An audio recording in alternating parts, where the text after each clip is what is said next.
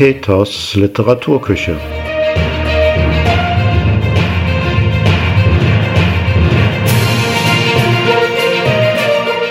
Der Literaturpodcast von und mit Peter Fassbender.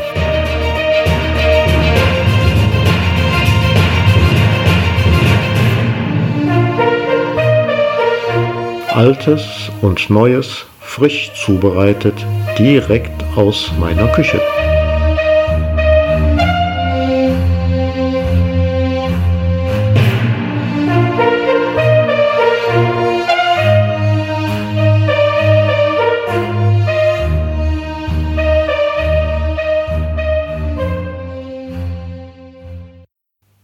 Hallo und guten Tag zusammen. Herzlich willkommen zur April-Ausgabe von Peters Literaturküche. Im März gab's ja zwei Folgen, neben der regulären Märzfolge gab's noch ein St. Patrick's Day Special. Wer das nicht mitbekommen hat, kann das ja immer noch nachholen, ist auf allen Plattformen YouTube sowie den diversen Audioplattformen noch online. Aber heute wird's zuerst ein wenig aprilig, der Jahreszeit oder dem Monat entsprechend. Und da steht ja jetzt das erste große Fest dieses Jahres an, nämlich Ostern. Und die ersten beiden Texte werden sich dann auch mit Ostern beschäftigen. Dann legen wir auch gleich los mit einem Text von Joachim Ringelnatz. Ostern. Wenn die Schokolade keimt, wenn nach langem Druck bei Dichterlingen Glocken klingen, sich auf Lenzens schwingen, endlich reimt und der Osterhase hinten auch schon presst. Dann kommt bald das Osterfest. Und wenn wirklich dann mit Glocken klingen, Osternaht auf Lenzens schwingen, dann mit jenen Dichterlingen und mit deren jugendlichen Bräuten, draußen schwelge mit berauschten Händen, ach, das denk ich mir entsetzlich, außerdem unter Umständen ungesetzlich. Aber morgens auf dem Frühstückstische fünf, sechs, sieben flaumweich-gelbe frische Eier und dann ganz hineingekniet. Ha!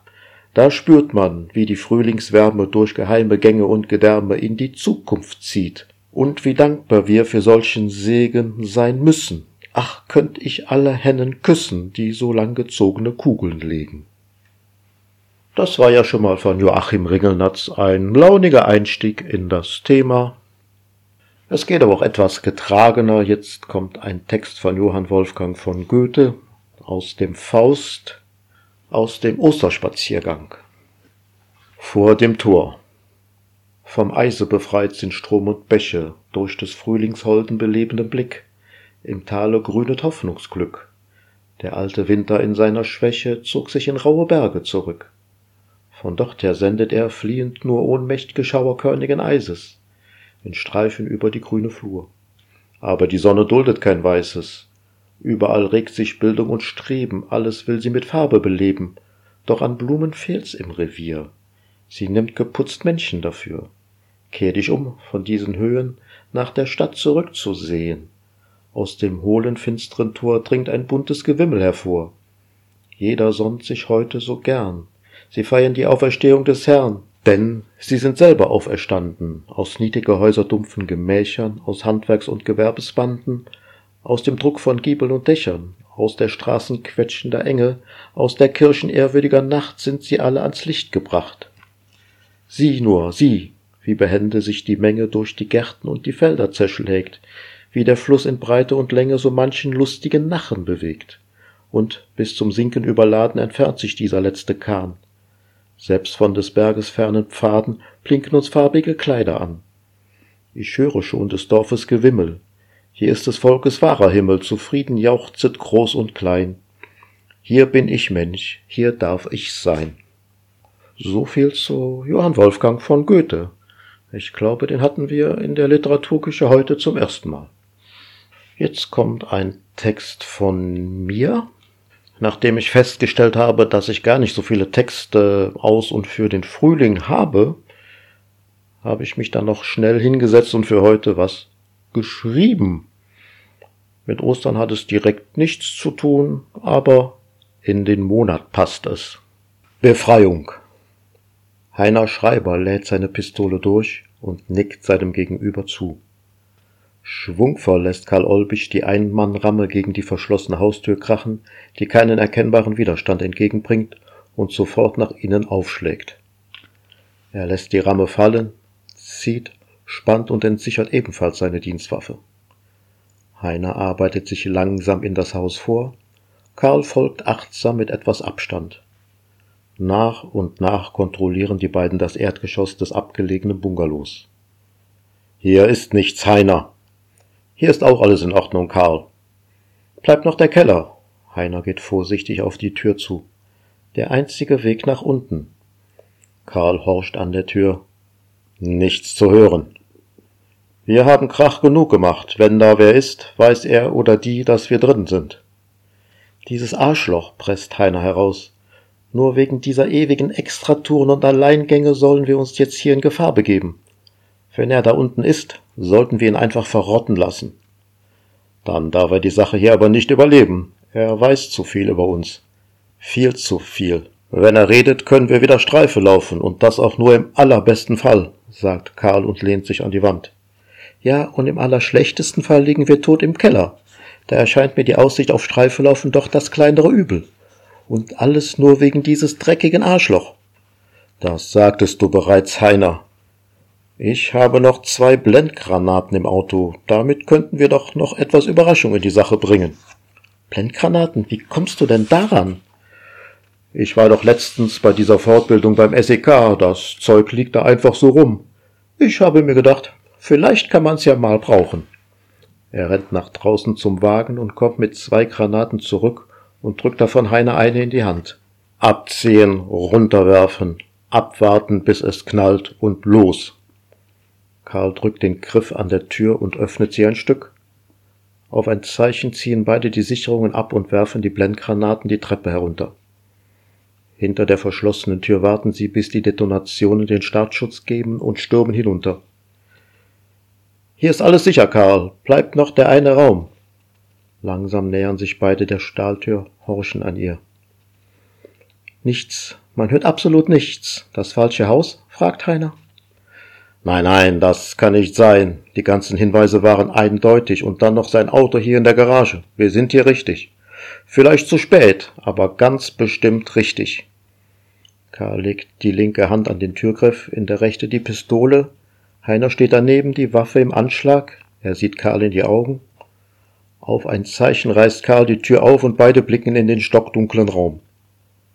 Heiner tastet vergeblich nach dem Lichtschalter, als plötzlich Disco-Beleuchtung alles erhellt. Aus den Boxen dröhnt lautstark die Musik von Falkos Der Kommissar. Auf einem Sofa sitzt entspannt ein Mann mit einem Longdrink in der Hand. Vier Stunden 23 Minuten und zwölf Sekunden nach dem ersten Hinweis. Nicht schlecht, Kollegen, nicht schlecht. Er nimmt einen kräftigen Schluck aus dem Glas. Ach ja, bevor ich's vergesse, April, April. Lauthals lachend scheint er fast auf dem Sofa auf und ab zu hüpfen. Heiner und Karl schauen sich mit starren Mienen stumm an. Da schaut ihr was, wenn ihr euren dummen Gesichter sehen könntet. Was soll der Scheiß Schneider, schnaubt Karl. Jetzt bleibt doch mal locker, am 1. April wird man doch mal einen kleinen Scherz unter Kollegen machen dürfen. Du jagst uns stundenlang durch die ganze Stadt und nennst das einen Scherz, schreit Heiner. Also, ich find's jedenfalls lustig, Kollegen. Ich konnte diesen Arsch noch nie leiden, Karl, flüstert Heiner. Was wäre, wenn wir ihn nicht oder viel zu spät finden würden? Schneider runzelt die Stirn. Was gibt es denn da zu flüstern, Kollegen? Euch scheint bei der Suche der Humor verloren gegangen zu sein. Er steht auf und stellt sich zu den beiden. Kommt, Jungs, jetzt trinken wir erst mal ein. Er will zu der kleinen Theke gehen, als ihn Heiner packt und die Hände mit einem Kabelbinder fixiert. Macht mich los, du Schwein! Karl schubst ihn mit dem Gesicht nach vorne auf das Sofa und bindet mit Kabelbindern die Beine zusammen. Ich mach euch fertig, ich mach euch beide fertig, das war's für euch bei der Polizei. Heiner entdeckt auf der Theke ein Handtuch, das er dem schreienden Schneider als Knebel in den Mund stopft. So, jetzt ist erstmal Ruhe, man konnte ja keinen klaren Gedanken fassen. Und jetzt, Heiner, wir können ihn ja schließlich nicht einfach hier liegen lassen. Können wir nicht? Zur Sicherheit befestigt er weitere Kabelbinder um Hände und Füße. Wir haben keine Information, wo sich Schneider befindet. Er ist einfach nicht zum Dienst erschienen nach dem langen Wochenende. Irgendwann wird man ihn suchen, aber bis dahin. Er schaltet das Licht aus, schiebt Karl aus dem Raum und schließt die Tür. Das war dann mein bescheidener Beitrag für diese Jahreszeit, für diesen Monat. Ich werde dann mal wohl in einer stillen Stunde ein wenig in mich gehen müssen und mal schauen, warum ich diese Jahreszeit immer so links liegen hab lassen, weil meine meisten Geschichten dann doch eher im Herbst spielen. Winter, gut, vielleicht auch mal im Sommer, aber irgendwie immer, wenn's düster neblig ist. Vielleicht passt's besser zu dem, was ich schreibe, aber wie wir gerade gehört haben, im April kann ja auch das eine oder andere passieren, worüber man schreiben kann. In der Märzfolge, also in der regulären Märzfolge, hatte ich schon mal einen Text von Hermann Harry Schmitz. Er hat einige sehr viele schöne, skurrile, satirische, ja, mit sehr viel Witz und, und Ironie geschrieben. Darum habe ich mir für die Aprilfolge dann auch nochmal einen Text von Hermann Harry Schmitz herausgesucht, der jetzt folgt. Die Diva und die Notbremse. Vor nichts in der Welt hat der Mensch einen so unbedingten heiligen Respekt wie vor der Notbremse. Sie erscheint ihm wie eine geheimnisvolle, unbekannte Kraft, die von tollkühner Menschenhand gelöst mit schwerer Vergeltung den übermütigen Täter trifft. Eltern weisen Kinder mit erhobenem Finger bedeutsam den geheimnisvollen Hebel, schreckend sie warnend, ihn zu berühren oder auch nur anzuschauen. Lepra oder Cholera oder die Pest erscheinen den Menschen als leichter Schnupfen im Vergleich zu der Katastrophe der Auslösung der unheimlichen Gewalt der Notbremse. Die erschreckliche Furcht basiert im Urgrunde auf einer atavistischen Veranlagung oder einer Infektion mit dem Respektbacillus, der uns schon von Jugend auf im Blute gärt, sich mit den Jahren fortgesetzt vermehrt und diese hektische Subordination und zitternde Scheu vor der amtlichen Verordnung hervorbringt. Protokoll amtliche Sistierung. Diese Worte sind Keulenschläge. Diese Worte lassen die Menschen mit Schauder überlaufen. Diese Veranlagung hatte die Opernsängerin Julie Briedöpke im ausgesprochenen Maße. Die Beschäftigung am Theater gebiert ja sowieso in kurzer Zeit äußerste Nervosität. Auf dieser Basis wachsen schon unbedeutende Misshelligkeiten des Alltags zu gesteigerten Tragödien.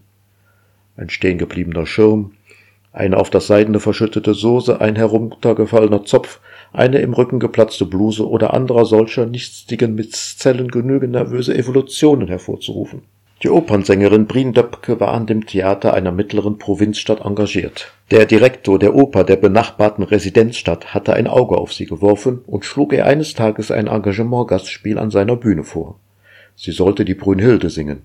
Ein Ereignis für sie, welches natürlich eine außergewöhnlich nervöse Spannung bei ihr zur Folge hatte.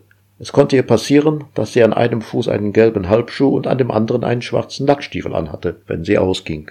Tag und Nacht übte sie ihre Rolle bei offenem Fenster. Fünfmal bekam sie ein Protokoll A 5 Mark wegen ruhestörenden Lärms auf die Anzeige der Nachbarn bei der Polizei hin.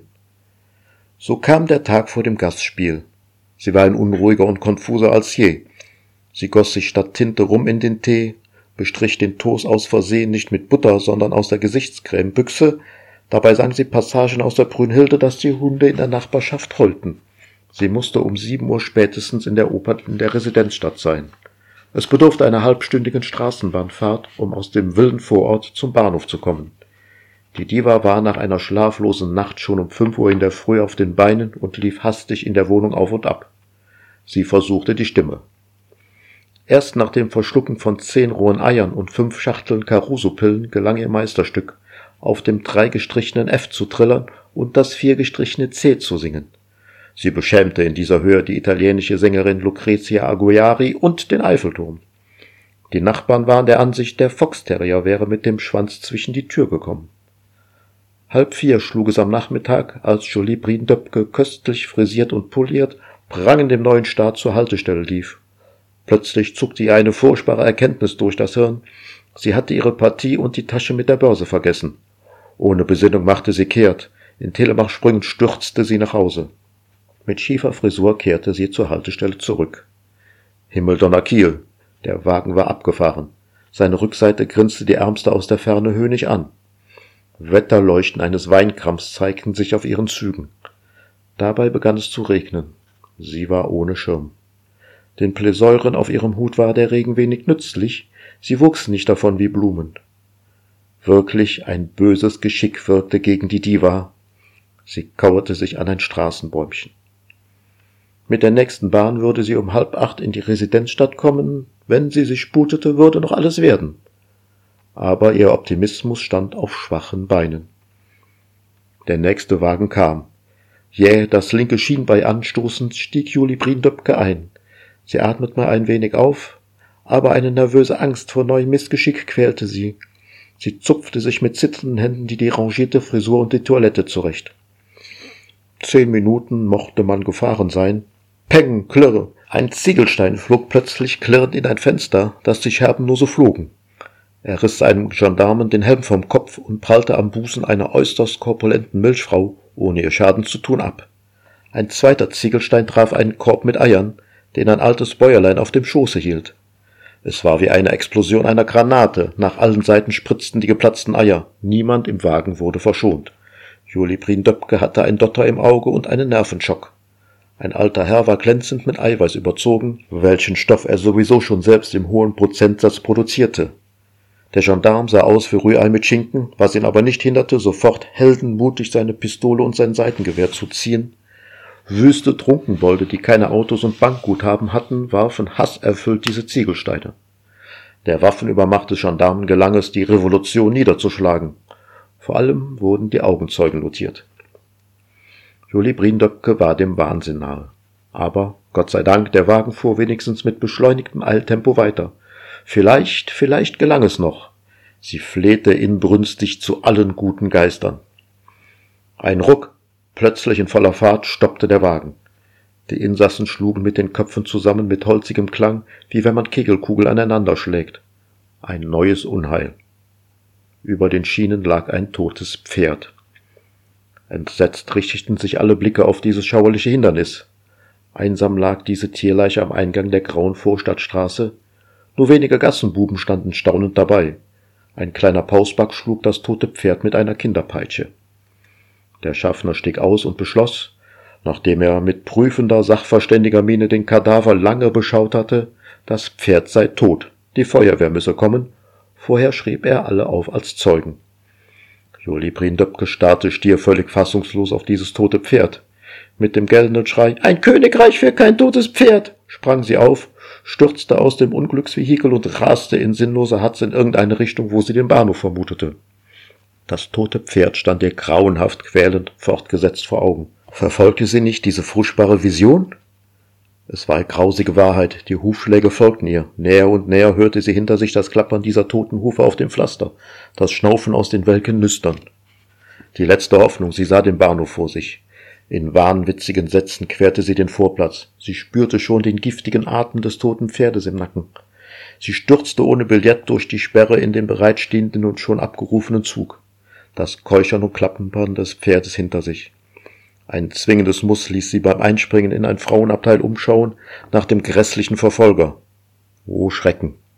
Aus dem Pferde war ein unheimlicher, tiefschwarz gekleideter Mann von unbestimmtem Alter geworden, mit einer schwarzen Brille, durch die seine Augen sie wie glühendes Mineral mit grünen Blicken stachen. Er sprang mit mächtigem Satz in das nebengelegene Nichtraucherabteil. Ermattet, aber befreit warf sie sich in die Polster. Hier konnte ihr nichts mehr geschehen. Ein Molekül von Hoffen ward ihr. Aber plötzlich fiel ihr Blick auf die unverriegelte Tür des Waschraums zwischen ihrem Abteil und dem Nichtraucherabteil. Ein Sprung, ein Schrei und den Riegel vorgeschoben. Gleichzeitig ein Klopfen, ein Tasten am Griff von innen. Das Klopfen wurde stärker. Schwere Tritte und Stöße drohten die Tür zu sprengen. Eine Spalte entstand. Die Tür würde weichen und sie dem grässlichen Wüterich mit der Brille in die Hände fallen starren Blicks, wie gelähmt hing sie an der Tür des Waschraums, der ihr Verderben barg. Was tun? Hinausspringen aus dem fahrenden Zug? Hals- und Beinbruch würden die Folge sein. Ihr irresuchender Blick fiel plötzlich auf einen Hebel an der Wand. Notbremse gellte es in ihr. Ihre Augen weiteten sich. Notbremse. Immer schwerere Tritte an der Tür, die im nächsten Augenblick zersplittern musste. Blitzschnell flog ihr die Gewissheit durch die Seele, dass etwas Schlimmes, Entsetzliches sei, von ewigem Fluch belastet, die Notbremse zu ziehen. Sie fürchtete dieses unverständliche Gesetz von Jugend auf. Ein Schreckensbild dünkte in ihr dieser geheimnisvolle Hebel. Lieber aber die furchtbare Folge der tollkühlen Berührung der Notbremse, als diesem grauenhaften Vampir in die Fänge fallen und einen qualvollen Tod finden. Von einer überirdischen, enormen Energie gepackt warf sie den Hebel herum. Ein jäher Ruck und der Zug hielt. Ein Weinkrampf befiel sie.